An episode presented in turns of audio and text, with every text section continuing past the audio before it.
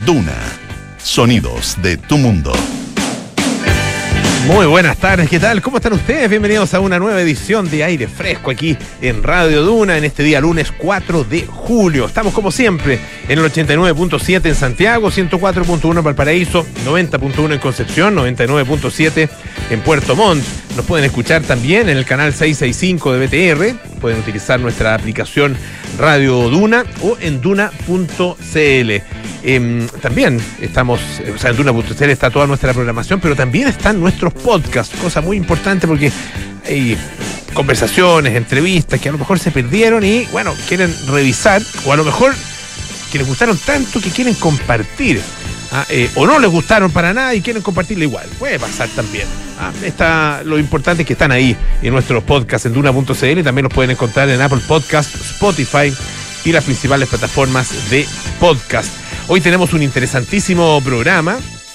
Eh, nos van a acompañar eh, dos entrevistadas. En primer lugar, en nuestra sección Ruta Silvestre, vamos a estar con Patricia Morales, que es eh, gerente general de la Fundación Meri.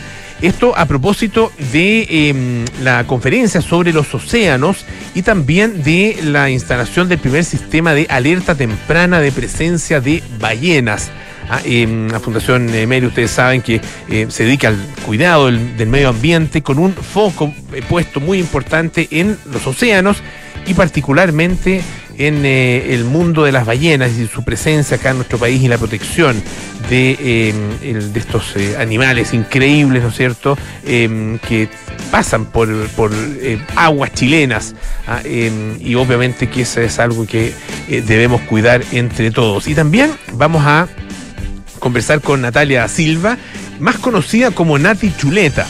Ah, em, hemos estado en otras oportunidades con ella. Em, la primera vez a propósito de su libro No abuses de este libro, recordarán ustedes, ah, una novela gráfica, em, y ahora está publicando un libro muy bonito que habla de su infancia, cosas que hice cuando chica, y se llama Yo no fui, pero sí, de Nati Chuleta. Así que estaremos con ella en algunos minutos más aquí en eh, aire fresco. Bueno, y hoy fue un día mm, em, que va a pasar sin duda eh, a la historia, va, a quedar, digamos, en, eh, la historia, em, con una ceremonia de entrega del texto constitucional a la ciudadanía, al presidente, a las autoridades. Em, esto se realizó en el Congreso Nacional, en su sede de Santiago. Eh, estuvo presente obviamente toda la Convención Constitucional, también algunas otras autoridades. Hubo eh, discurso, estuvo también en, su parte final encabezada por el presidente Gabriel Boric. De todo eso, vamos a hablar con María José Soto. ¿Cómo estás, José? Bien, ¿y tú cómo estás? Bien, también. Oye, muy bien. sí, yo sabes que estaba nervioso hoy día cuando empezó la ceremonia. ¿Ya? Porque eh, tenía esta sensación eh, de sabor amargo que me dejó la inauguración de la, de la Convención Constitucional hace exactamente un año, cuando quedó un poco la escoba, ¿te acuerdas? Que empezó esta discusión que había entre convencionales que empezaron a denunciar que estaban, que Carabineros estaba reprimiendo a la gente que estaba afuera escándalo, se paralizó en un minuto, dos horas hubo un retraso, estos niños de la orquesta juvenil que no pudieron cantar en algún minuto, bueno, fue... Después de Ilsa Labraña, cómo le gritaba a Ese grito, claro, destemplado, que, que, al, calor de los meses... Eh, como que quedó bien como consenso y establecido que fue una locura, mm. fue un despropósito, la verdad, porque en algún minuto como que era un poco, eh, como un poco tenue el rechazo a la actitud que tuvo ella. Eh, eh, con el argumento de que, bueno, venimos de una situación compleja, que fue nuestro eh, estallido, etcétera, etcétera, pero hay mucho consenso en que fue un muy fue un, comienzo bien brutal. Muy mal comienzo, sí. Sí, fue muy mal comienzo. Lo de hoy es completamente distinto. Fue distinto, sí, fue distinto, fue republicano, fue ordenado, fue bonito, tuvo discursos bien bonitos, de, especialmente de, la mesa de la mesa directiva de la Convención Constitucional, que dejó, esto partido pasado a las 10 de la mañana, cerca de las 10 y media por ahí, a las 11.39 AM la Convención Constitucional ya termina de existir finalmente, ya dejó eh, su rol. Elisa Quintero eh, mueve la campanita dice, bueno, se levanta la asociación, por lo tanto ya eh, se termina. Se acabó. Esto se, acabó. y los convencionales ya pasan a ser ex convencionales. Em, recordemos que eh, esto fue en el Salón de Honor de la sede del ex Congreso, eh, que partió con un saludo de, el, de la mesa, digamos, del, de la presidenta, de Elisa Quintero, con los discursos de ambos, de presidente y vicepresidente, con el himno nacional, donde se escuchaba ahí a lo lejos como vítores de la prueba, un poco de, algunos convencionales eh, apasionados ya, eh, y, y, tuvo una previa, una previa incluso minutos antes, de mm, ya los convencionales un poco relajándose y ya tirando toda la carne a la parrilla y, ya tenía a los convencionales de derecha diciendo no puedo, no puedo creer que fracasamos y no logramos hacer que esta, que esta constitución o que este borrador sea un borrador de todo, sino que está súper ideologizado. Y por otra parte otros convencionales como, no sé, pues el comunista Marcos Barraza que decía, eh, la verdad es que me da lo mismo que estén como impulsando el apruebo para reformar, porque aquí todos los apruebos son necesarios, así que no, no me interesa. Un poco ya todos más relajados opinando lo que, lo que querían en el fondo. Ya comenzando la campaña, por supuesto. Ya 100% en, en, la, en la campaña. Eh, se, instala también la idea, especialmente en el sector del apruebo, de que eh, es, es un borrador perfectible, que, que este tema de que se puede reformar, se puede haber proyectos para cambiarlo, para mejorar los errores que quedaron, eh, los, los baches, etcétera, etcétera. De hecho, la propia presidenta de la convención, Elisa Quintero, decía que es un, un, proyecto perfectible. Atria también decía, esto, esto está hecha para que existan cambios, para que se hagan reformas constitucionales, etcétera, etcétera. Y claro, uno piensa, no es menor en verdad lo que están diciendo, porque según la última encuesta de las últimas horas, eh, el rechazo sigue subiendo, digamos. Tiene, según la Cadem, por ejemplo, tenía eh, el domingo 51% rechazo, 34% apruebo. Por lo tanto, eh, es evidente también que hay una estrategia de los convencionales de empezar a flexibilizarse respecto de los cambios que podría, que podría requerir. Hay algunos convencionales que no llegaron, por ejemplo, Jorge Arancibia, la Rocío Cantuaria también Teresa Marinovich, no quisieron ir eh, con el mismo argumento, digamos, que no comparten lo que quedó en el borrador, que les parece que no es republicano, que no es, que está ideologizado, etcétera, etcétera. Eh, yo quiero destacar un discurso eh, que yo encontré bien bonito del vicepresidente Gaspar Domínguez. Sí, me, me gustó mucho. Fue un muy buen discurso porque él hablaba desde, desde, desde, lo que, desde lo que a él lo representa, además su juventud, diversidad. Él hablaba de que él sentía que era uno de los procesos más asombrosos de Chile en su historia democrática, eh, que surgió como una luz en medio de la incertidumbre. Eh, él dice, quienes tenemos menos de 40 siempre pensamos que la democracia estaba un poco dada, que era obvia, y nos enfrentamos en este problema y, hemos salido eh, de alguna forma adelante con una alternativa. dice que fue muy emocionante avanzar en muchas cosas, como por ejemplo en la descentralización, eh, que es uno de los sellos de, de, la, de la, del borrador, en la ansiada justicia de los que están lejanos, decía él, de la naturaleza, que es un tema que también se incluyó en la, en la Convención Constitucional. Bueno, eh, em, en el borrador, digamos, él cerraba diciendo eh, Chile ya cambió, solamente por el hecho de que nos sentamos a tratar de ponernos de acuerdo, destacando un poco también que esto fue con, con dos tercios, por lo tanto, cada, cada acuerdo costó muchísimo. Bueno, un, resumen que también tenía harto de, optimismo por parte de em, por parte de este convencional vicepresidente. Ahora, claro, ahora esto terminó. El presidente Gabriel Boric tuvo su discurso eh, final. Él entró después de que se empezó la ceremonia y em, claro, fue, fue súper raro porque uno espera que eh, generalmente en este tipo de, instancias republicanas el presidente el último que entra y cuando él entra empieza. Claro, fue, fue bien rara la, bien raro.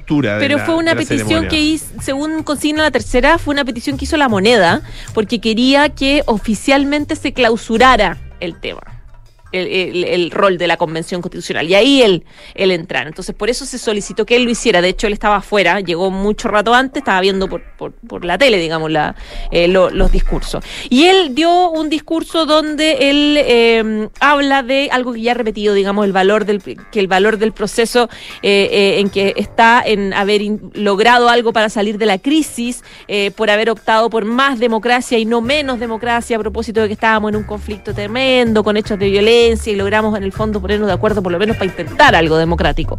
Eh, y él eh, llamaba un poco a la gente a debatir intensamente, a entrar en el texto, a leérselo, a conversarlo y decía, de hecho en algún minuto dijo, eh, no más falsedades, no más distorsiones o interpretaciones catastrofistas ajenas a la realidad, decía el, presidente, obviamente ahí generó todos los aplausos y Víctor especialmente de, los que están ahí a favor de, de la prueba. Y de esa forma ahí termina esta, este periodo de convención. Hizo también un énfasis importante que lo había dicho hace algunos días, eh, que no hay que mezclar ah, sí. eh, la, la, suerte del gobierno con la suerte de, eh, del plebiscito, digamos, de, no. la, de, de, la constitución en, el, en el, el, día 4 de septiembre. Claro, que dijo, son cosas dijo, separadas, ¿no, ¿no es cierto? No debe ser un juicio al gobierno, claro. decía textual.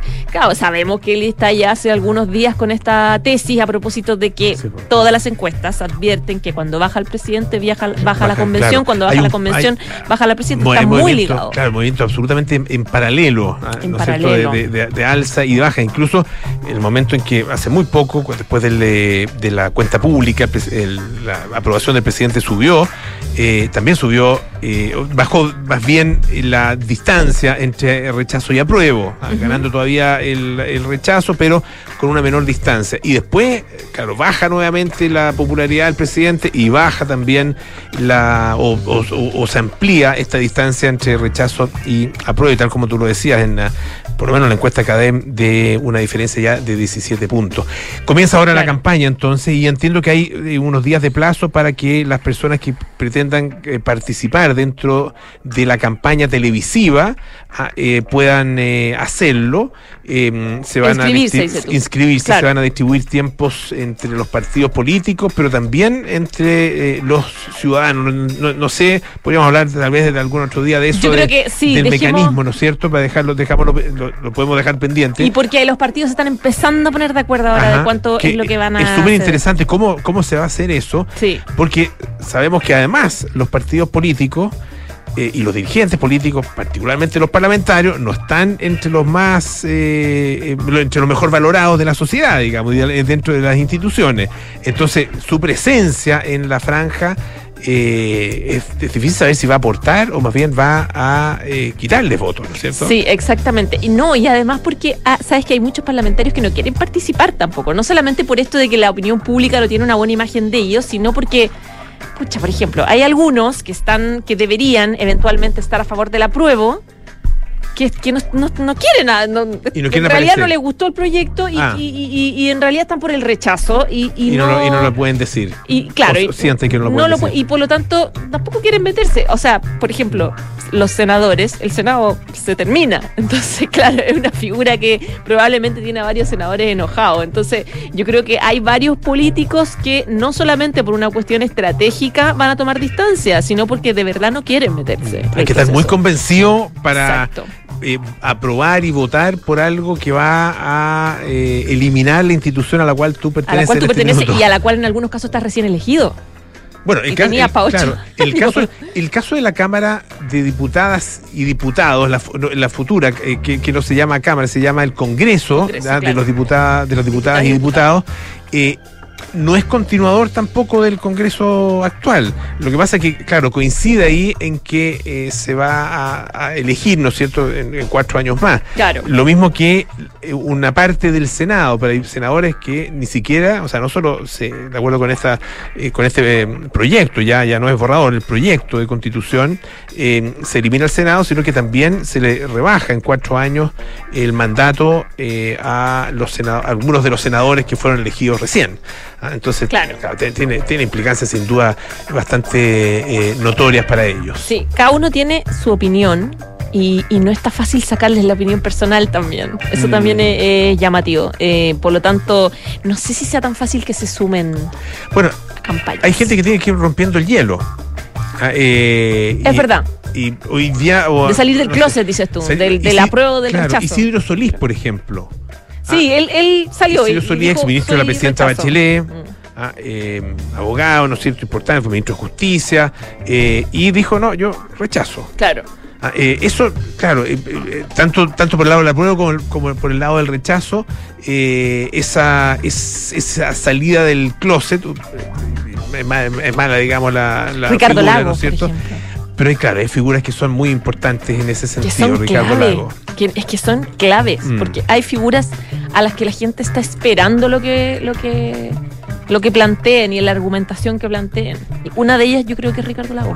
Sí. Sí, yo, no- bueno, sí, no sé. Yo, yo, yo, mi sensación es que la gran mayoría de la gente ya tiene tomada su opción. Tiene su opción. Me da una sensación por, la- por lo que uno conversa con las personas. Yo no me he encontrado todavía, excepto gente que quiera esconder más bien su opción, pero no, no me he encontrado con gente que diga, no, mira, lo estoy pensando, estoy evaluando, voy a leer el texto. Y, Claro. General- No, yo creo que ya no sé si sea Ah, tanto eso. Es no. como. eh, probablemente sea evaluar, porque yo creo que las dos definiciones son difíciles. Mm.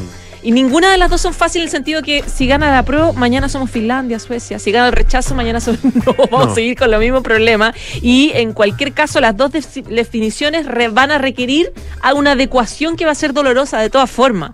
Entonces, yo creo que hay muchas personas que están en eso. Por ejemplo, los que están en el apruebo y, y no les gusta mucho, piensan, efectivamente se va a poder reformar. Los que están por el rechazo dicen, bueno, pero vamos a poder lograr algo distinto. Nos quedamos con. Yo creo que eh, eh, es Sí. un momento de, de debate y de discusión con tolerancia, sin pelear. Ojalá, pues, ojalá sea así. Ojalá. Ya, pues muchas gracias, José. Un abrazo. Que esté muy bien. Escuchamos un poquito de música. Esta es Vanessa Paradis, Be My Babe.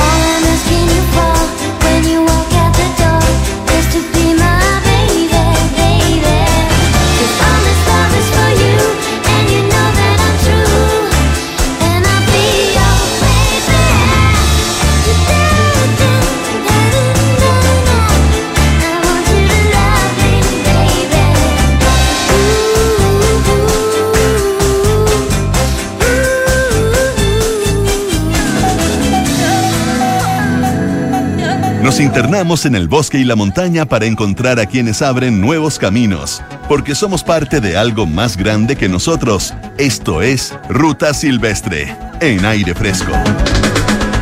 Acaba de concluir eh, una importante conferencia de las Naciones Unidas eh, acerca de los océanos.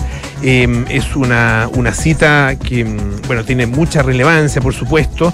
El cuidado de los océanos, sabemos eh, la importancia que tiene para no solo para eh, el medio ambiente en términos generales, sino que sobre todo para las especies, ¿no es cierto?, que hay eh, en, eh, esa, mm, en, el océano, en los distintos océanos ah, de nuestro planeta. Y en el caso nuestro, eh, hay una fundación que, bueno, viene hace tiempo preocupada de esta materia y que, bueno, tuvo una destacada participación en eh, esta conferencia. Estamos con eh, su gerente general, que es Patricia Morales, gerente general de la Fundación Meri. ¿Cómo estás, Patricia? Gusto saludarte. Todavía ya en Barcelona, ¿no? Sí, todavía en Barcelona y ya pronto a regresar. ¿Cómo estás, Polo? Muy bien. Por eso escucha como que estuviera aquí en la pieza del lado. Impresionante. Bu- Buena, buena internet por allá. ¿Viste? Así es. Sí, te agradecemos mucho que nos haya, que reciba nuestro llamado, además es tar- ella es bastante tarde eh, allá en, eh, en España. Eh, cuéntanos acerca Estamos de esta... madrugando. Madru- Sí, muchas gracias. Eh, cuéntanos acerca de, la, de esta conferencia. Cu- ¿Cuáles son los elementos eh, fundamentales que tú resaltarías? Ah, ¿Con, con qué te quedas? Bueno, este es un año muy importante, primero que nada, a nivel de contexto, porque es el año de los océanos, por tanto, la comunidad internacional eh, ha estado siguiéndole la pista a la discusión y a los compromisos de cada país a nivel internacional, desde la conferencia de Palau, pasando por esta conferencia de océanos de Naciones Unidas, y que toda esta discusión va a culminar de alguna manera en la COP27 en Egipto. Yo diría que de las cosas más importantes que ocurrieron en esta, en esta ocasión y que también fueron muy lideradas por Chile, por una parte está toda la discusión que tiene que ver con las áreas marinas protegidas y en particular el corredor marino que anunció eh, el gobierno de Chile en conjunto con el gobierno de Canadá en el marco de la conferencia de la OEA y que debiese en el fondo unir un corredor marino de Canadá hasta Chile y obviamente se discutieron muchas soluciones tecnológicas y económicas para que este corredor pueda hacerse efectivo, porque no basta con declarar, Polo, que uno tenga una especie de corredor marino que sea un área protegida permanente para que puedan circular las especies, sino que realmente hay que monitorearlo y ver cómo eso se implementa en la realidad. Entonces esa fue una primera gran discusión. Y una segunda gran discusión que también promovió mucho Chile a través de su Ministerio de Medio Ambiente y su Cancillería, con las representantes respectivas del Ministerio de Medio Ambiente, Maiza Roja, y eh, también la subsecretaria de Cancillería. También otro tema fundamental tenía que ver con cuál, cuáles son las soluciones tecnológicas que permiten un monitoreo efectivo de estas áreas marinas protegidas. Y una de esas soluciones tecnológicas más importantes son justamente una tecnología que se llama Listen to the Deep Ocean, que consiste en monitorear la biodiversidad de los océanos a través de el mapa sonoro de estos océanos y también valorizar los servicios ecosistémicos marinos, que es un poco lo que estamos nosotros también haciendo en Blue Boat Initiative, este proyecto que cuida las ballenas. Entonces, Chile presentó distintas iniciativas, siempre en orden a trabajar en relación a las áreas marinas protegidas y soluciones tecnológicas y económicas para monitorear estas áreas marinas protegidas. Ahora, em, el- en el caso de, de- Chile, eh, obviamente, bueno, nosotros tenemos áreas marinas protegidas muy, muy relevantes eh, y esto es un proceso que ha venido ya desde, desde hartos años, ¿no es cierto?, que, generando esta, esta protección de nuestros océanos. A juicio de ustedes, esa, el, el- el nivel de protección eh, de las reservas o de las áreas marinas protegidas es suficiente. Eh, estamos ya, se, se ha completado el territorio marítimo que, que era necesario proteger o todavía faltan algunas áreas. Mm, Hay una, hay una, es interesante tu pregunta, porque por una parte yo te podría dar una cifra y te podría decir que de alguna manera Chile se ha comprometido a generar 30% de áreas marinas protegidas de acá a los próximos 10 años. Hay una discusión, sin embargo, que sigue latente y es sobre si esas áreas marinas protegidas van a estar cerca de la costa o cerca de la frontera de la zona económica exclusiva. Y obviamente ahí las zonas de sacrificio y los comillas, servicios ecosistémicos que generan las costas no son los mismos que los que generan la frontera en la zona económica exclusiva. Entonces, no es lo mismo si yo te digo vamos a tener toda la costa chilena como área de sacrificio, cualquier ciudadano diría eso es un- una locura. Bueno, el punto es cómo equilibramos entonces ciertas industrias que tenemos hoy en día con el hecho de que tenemos que garantizar ciertos usos tecnológicos para monitorear mejor el impacto de la actividad humana en esos ecosistemas. Entonces, respondiendo a tu pregunta, hay una cifra estándar que definen los científicos que tiene que ver con al menos 30% de áreas marinas protegidas, pero hay una segunda discusión que es como la segunda derivada de decir, bueno, ¿dónde están esas áreas marinas protegidas? Y sobre todo, ¿qué entendemos como área marina protegida? Porque hay algunas que son de uso múltiple, otras que son exclusivamente de conservación, y si vamos a monitorearlas, ¿cómo las vamos a monitorear? Para realmente eh, lograr un verdadero diálogo entre la industria, que es necesario. Nosotros somos un país que necesita tráfico marítimo, tampoco podemos cejar, ¿no te fijas? Pero el punto es cómo realmente estamos monitoreando eh, el impacto de la actividad humana en distintas industrias incluidas sobre nuestro ecosistema para poder garantizar justamente su sostenibilidad. Estamos conversando con Patricia Morales, gerente general de la Fundación Meri, eh, acerca de la participación de la Fundación en, eh, en, la conferencia sobre los océanos de las Naciones Unidas. Y mencionaba, eh, Patricia, el, la um, iniciativa que se llama The Blue Boat, ¿no es cierto? The Blue, The Blue Boat Initiative. Sí que esto sí. es, eh, es un sistema, eh, es el establecimiento de un sistema de alerta temprana, ¿no es cierto? Alerta temprana. De presencia de ballenas. ¿Cómo, cómo funciona este sistema eh, y, y, y, qué relevancia tiene, ah, particularmente para nuestro país? Bueno, como tú sabes, bueno, Mary pertenece a Filantropía Corte Solar y de Filantropía Corte Solar llevamos mucho tiempo trabajando en la conservación de ecosistemas marítimos uh -huh. estratégicos, la mitigación del cambio climático. Y entre ellos está justamente los océanos y la Patagonia Norte. ¿Por qué? Porque ahí tenemos esta especie maravillosa que son las ballenas que capturan 33 toneladas de CO2, el equivalente a mil árboles. Blue Boat Initiative entonces es un proyecto que desarrolla el Ministerio de Medio Ambiente de Chile en conjunto con la Universidad Politécnica de Cataluña y Fundación Meri, que pertenece a Filantropía Cortés Solari, y es un proyecto que tiene dos aristas. Por una parte, desarrollar un sistema de alerta temprana para prevenir las embarcaciones de presencia de ballena y evitar las colisiones, como si generáramos una carretera eh, segura, por así decirlo, para estos cetáceos. Y por otra parte, estamos valorizando los servicios ecosistémicos marinos que generan estas ballenas desde la captura de CO2 hasta mayor cantidad de pesca. ¿Por qué lo hacemos? Porque estamos convencidos que en la medida que definamos un precio y un valor económico para estos servicios ecosistémicos, el legislador, el tomador de decisiones va a poder entender mejor la necesidad de conservar estas áreas marinas o estas especies y entender que es mucho más, y yo sé que puede sonar chocante para alguien que no es economista, pero quizás es mucho más rentable conservar una ballena y regular su conservación que no regularlo, ¿te fijas? Eso, en, en, en, ¿Cuáles son los elementos que ahí se toman en cuenta para establecer la, entre comillas, rentabilidad de una ballena o de las ballenas? No, no se trata de rentabilidad, se trata de valor. O sea, si yo te diría una, una, de valoriza, en el mercado asiático, claro, uh -huh. sí, porque la renta es súper importante no confundir los conceptos porque obviamente son un poquito chocantes, pero básicamente una ballena en el mercado asiático se transa 80 mil dólares. 80 mil dólares es el valor que pagan por una ballena para el mercado alimenticio de restaurantes de lujo en el mercado asiático.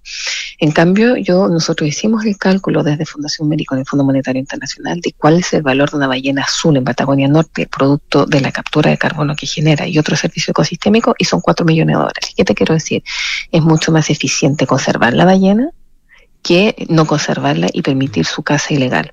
Entonces los estados debieran tener todos los incentivos para conservar las ballenas y justamente explicándoles que el valor que esto le genera a un país en términos de captura económica, de captura de CO2 y el valor económico que eso tiene es mucho mayor. Pero eso es algo que hay que poder mostrar con números y cambiar el paradigma que existe en torno a que la conservación es puro costo, porque no lo es, justamente. Y esa es una discusión que hay que atreverse, que hay que darle, que hay que transparentarla. Claro, que puede, puede parecer chocante, tal como tú dices, eh, por la utilización de términos económicos para hablar de conservación y para hablar de protección eh, de, de, especies que muchas de ellas están en peligro de, de extinción, pero eh, hay... hay no solo personas, sino que instituciones que solo entienden ese lenguaje o que entienden preferentemente ese lenguaje. Es que, lo que pasa es que la, la, el cambio climático Claro, porque el cambio climático y la discusión de, de, mitigación de cambio climático no es una discusión ajena a la sociología, a la geografía, a la economía, a la medicina. Y ese quizá es el cambio de paradigma real. Cuando hablamos de cambio climático, no estamos hablando de una ocasión solamente de una problemática únicamente científica o ecológica. Nosotros desde Filantropía Corte Solari siempre decimos que el cambio climático tiene una dimensión ambiental, social, cultural y económica. Entonces demos ese debate, demos esa discusión con argumentos técnicos en lo ambiental, por supuesto, entendiendo las características científica de las especies que están bajo amenaza antropogénica, pero cuando vamos a hablar de economía, entonces pongamos también el valor del activo natural y expliquemos cuál es la importancia de conservarlo que no se entienda todo como costo. Y también cuando hablamos de la dimensión social, entendamos cuáles son los costos en salud del hecho de que no esté suficientemente regulado la problemática climática, porque a veces no nos da, no queremos establecer los vínculos que son demasiado obvios entre ciertas pandemias y eh, justamente eh, los abusos ambientales que ocurren en todo el mundo. Entonces, eh, creemos que es fundamental realmente que la discusión sea lo más integral y holística posible para que las soluciones lo sean también. En el marco de la, de la conferencia en las Naciones Unidas, hay propuestas y sobre todo países que en términos de las iniciativas que eh, tienen ya puestas en práctica o de las que han anunciado eh, destaquen por lo innovadoras, por eh, lo, lo sustanciales, digamos, en, eh, en, en términos del, del efecto que pueden tener?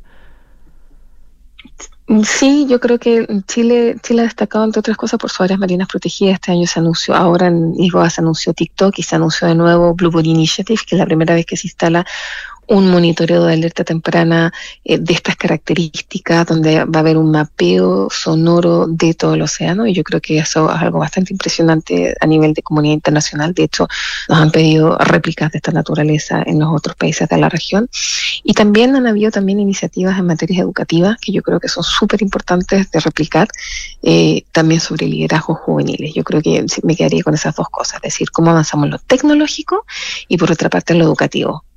Claro, cuando mencionas TikTok no es la aplicación, sino que es el parque, eh, el, el parque Sí. TikTok, ¿no es cierto? Golfo, eh, Golfo Corcovado, ¿no? Eso, a Sí. eso, a eso estás refiriendo, sí. Sí. Es importante hacer esa aclaración también. sí. Bueno, le queremos agradecer muchísimo a Patricia Morales, gerente general de Fundación eh, Meri, que es eh, eh, parte, ¿no es cierto?, de la filantropía Cortés Solari, eh, acerca, bueno, hemos conversado acerca de este primer eh, sistema de alerta temprana, que realmente muy interesante, y hay harta información eh, que ustedes pueden encontrar en justamente fundacionmeri.cl. Patricia, muchísimas gracias por estar esta tarde acá en Aire Fresco, que esté muy bien. Gracias a ti, Puno. Un abrazo, chao.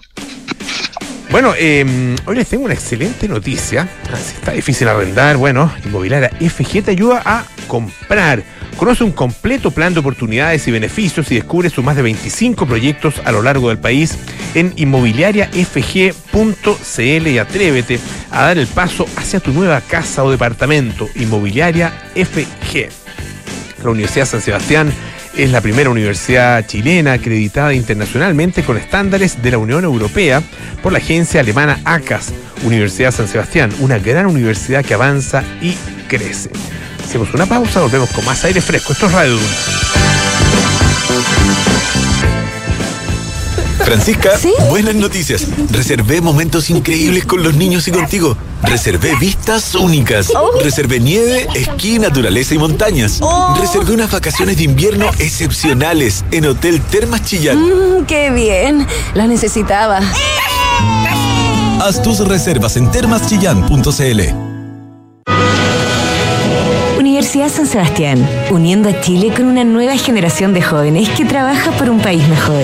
Profesionales que creen en la paz, solidarios, generosos, responsables, íntegros, con vocación de servicio, espíritu de superación y que respetan los derechos de los demás.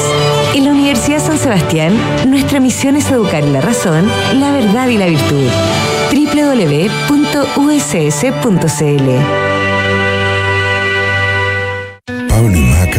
Han decidido cambiarse de casa. Pero la gran pregunta es, ¿arrendar o comprar?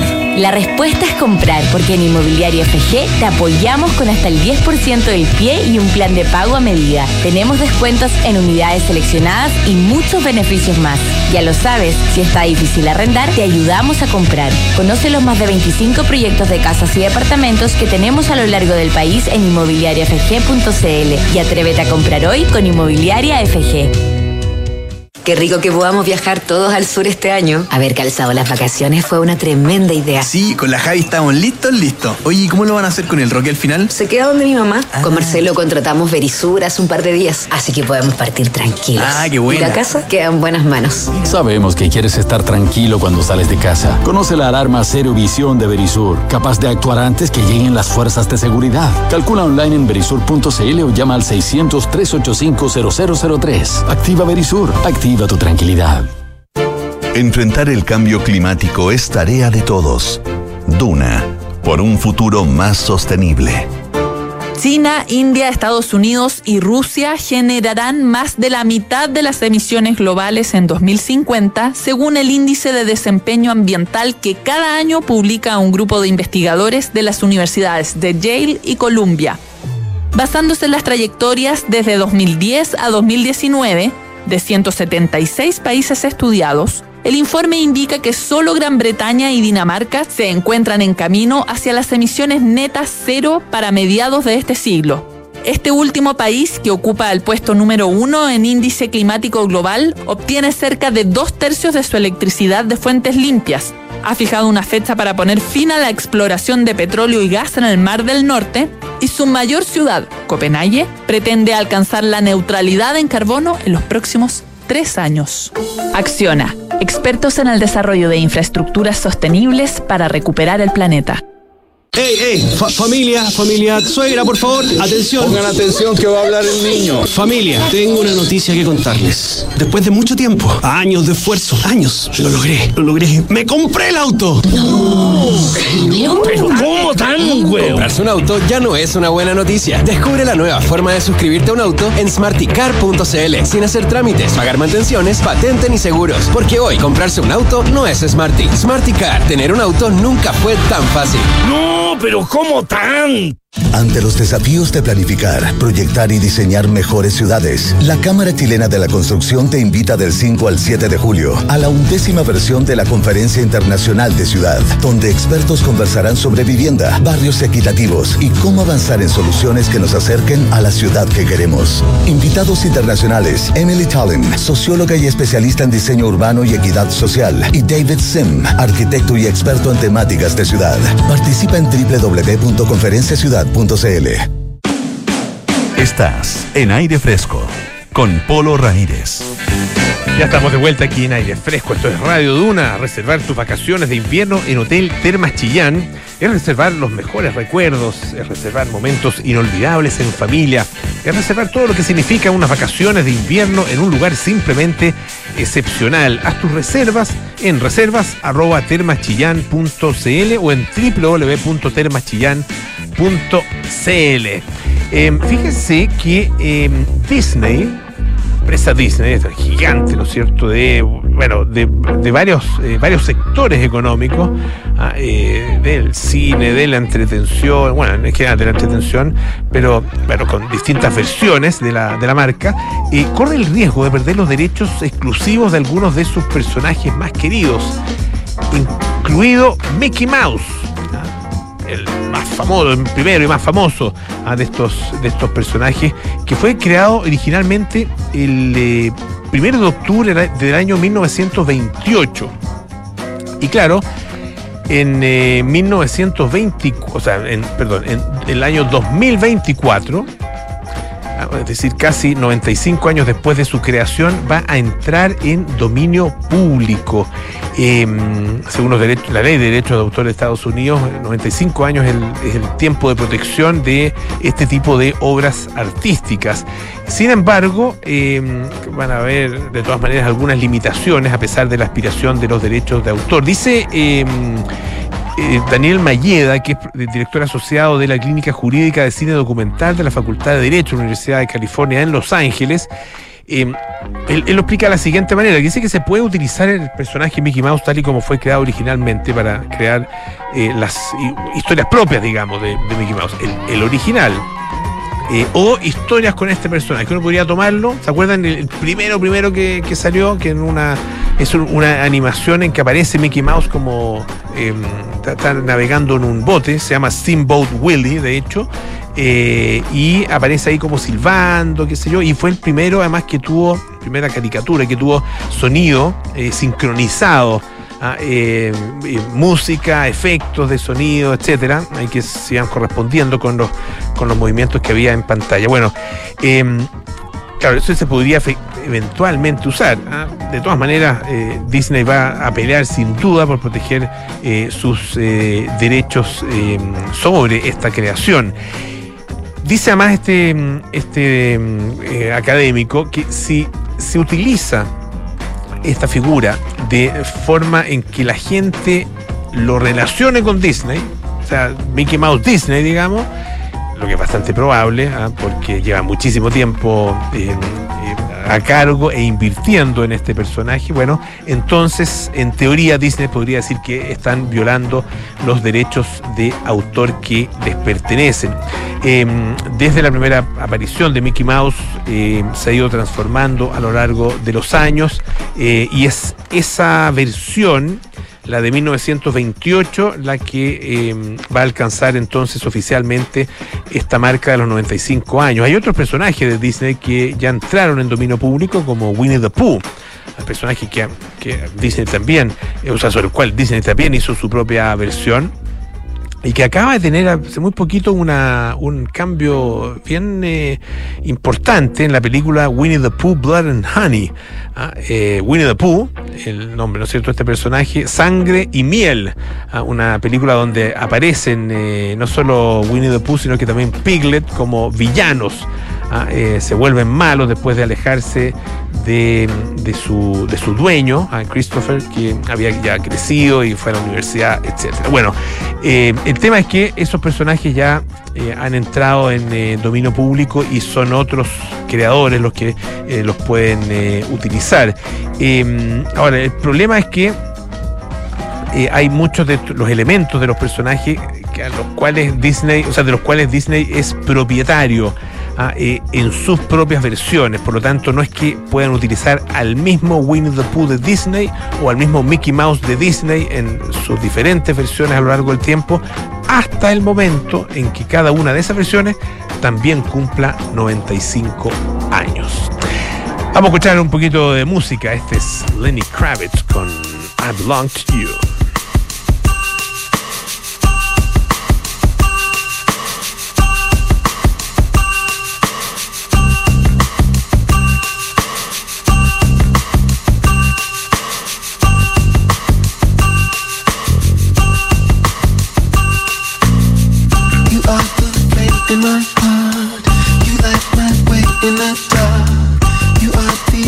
ultimate star. You pick me up from above. Your unconditional love takes me to paradise.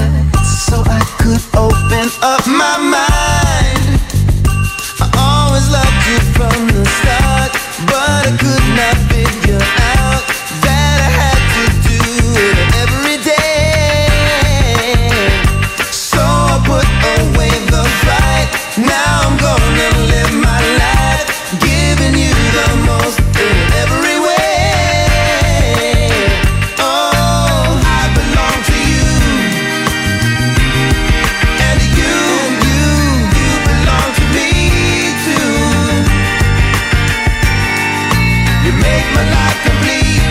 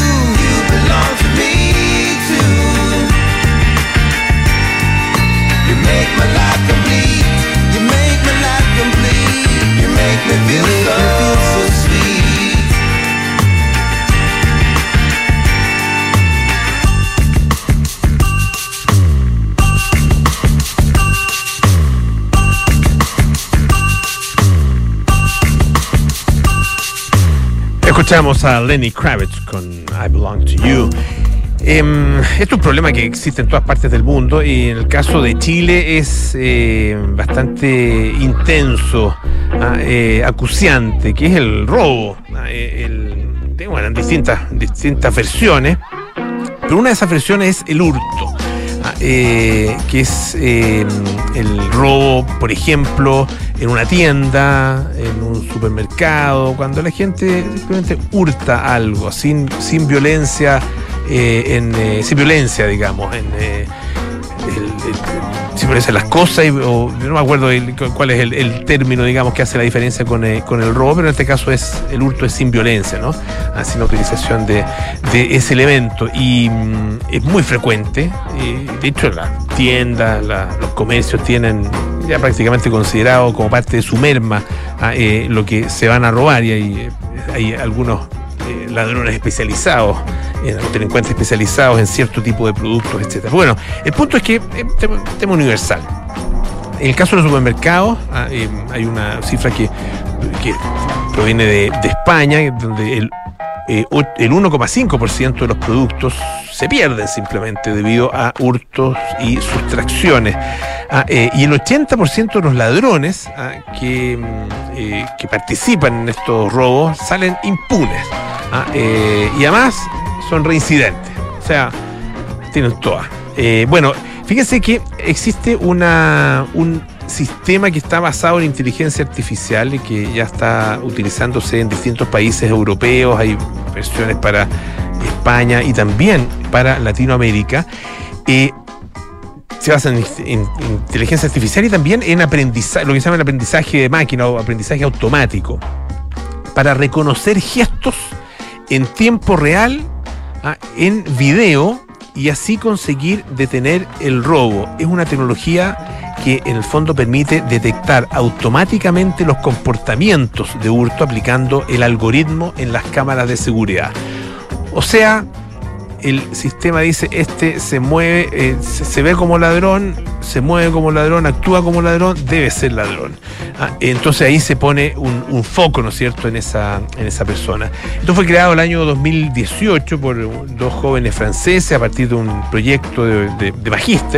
Ah, eh, cuenta una nota del diario ABC que está operando en España desde comienzos de año y, eh, Pablo Blanco, que es el, el gerente de país, ¿no es cierto?, allá en España también para Latinoamérica de esta, de esta empresa que se llama Vision, Vision con V-E-E, Sion, Vision.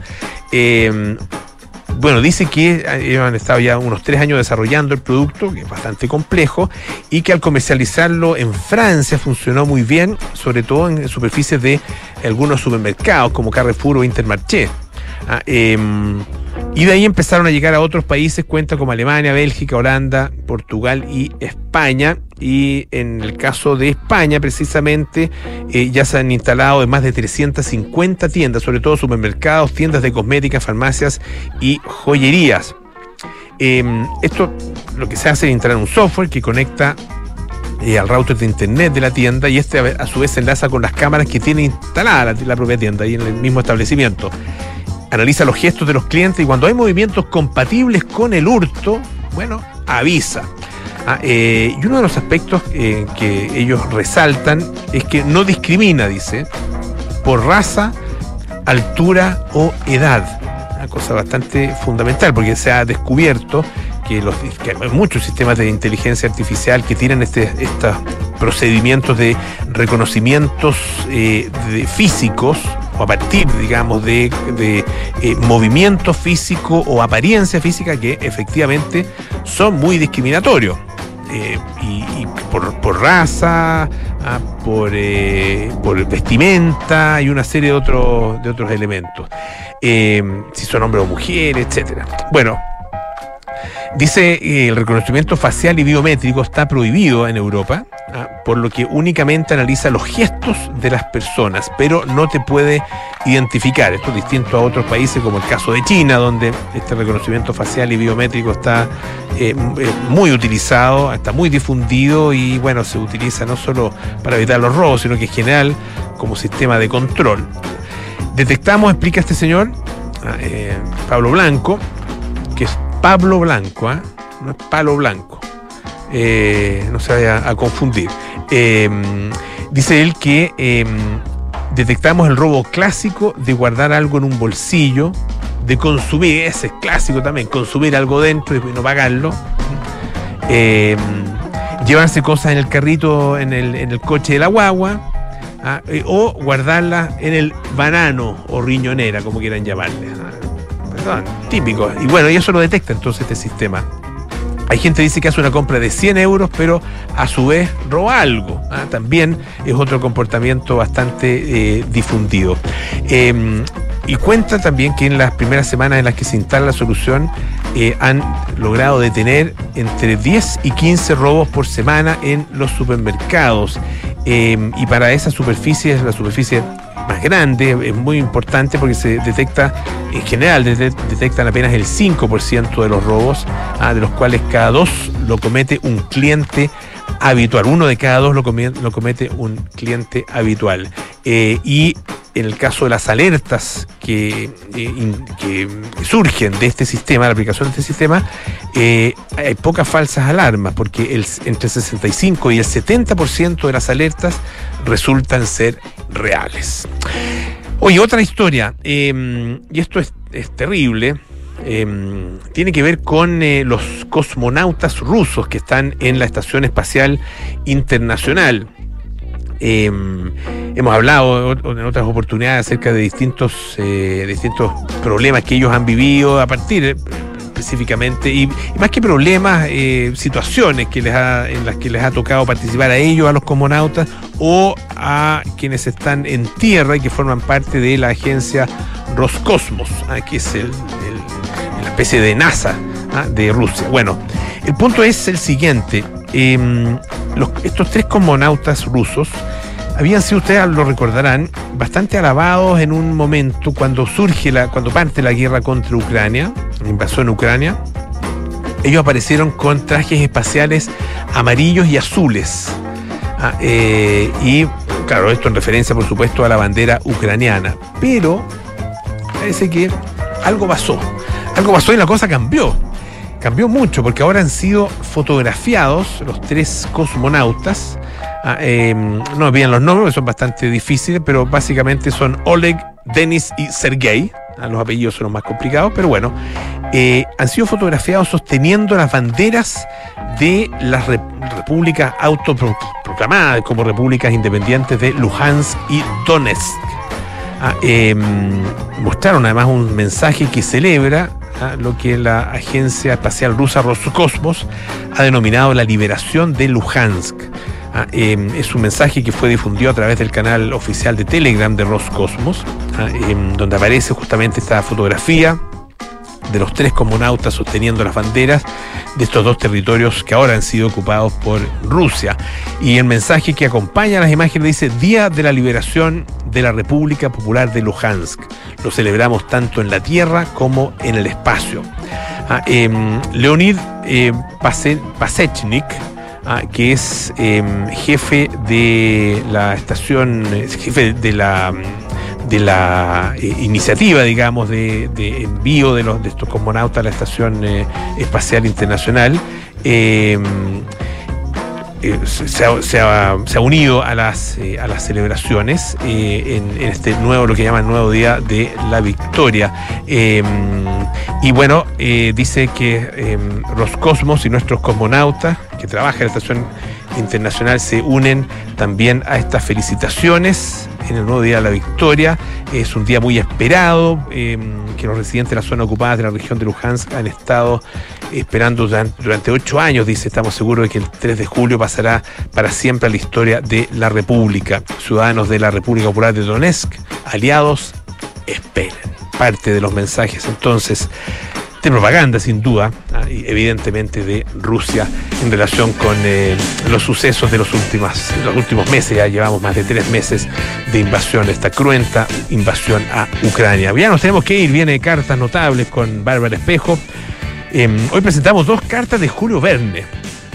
Luego nada personal con Josefina Ríos y Matías del Río, Terapia Chilense con Arturo Fonten y María José Ochea, y también Andrés Benítez, y Sintonía Crónica Epitafios con Bárbara Espejo y Rodrigo Santa María. Les habíamos anunciado una entrevistada esta tarde, ah, y vamos a tener la segunda parte del programa, desgraciadamente. eh, algo sucedió, eh, pero vamos a reprogramar su visita ah, eh, para algunos días más. Muchas gracias por acompañarnos esta tarde. Sigan en Radio Duna. Chao.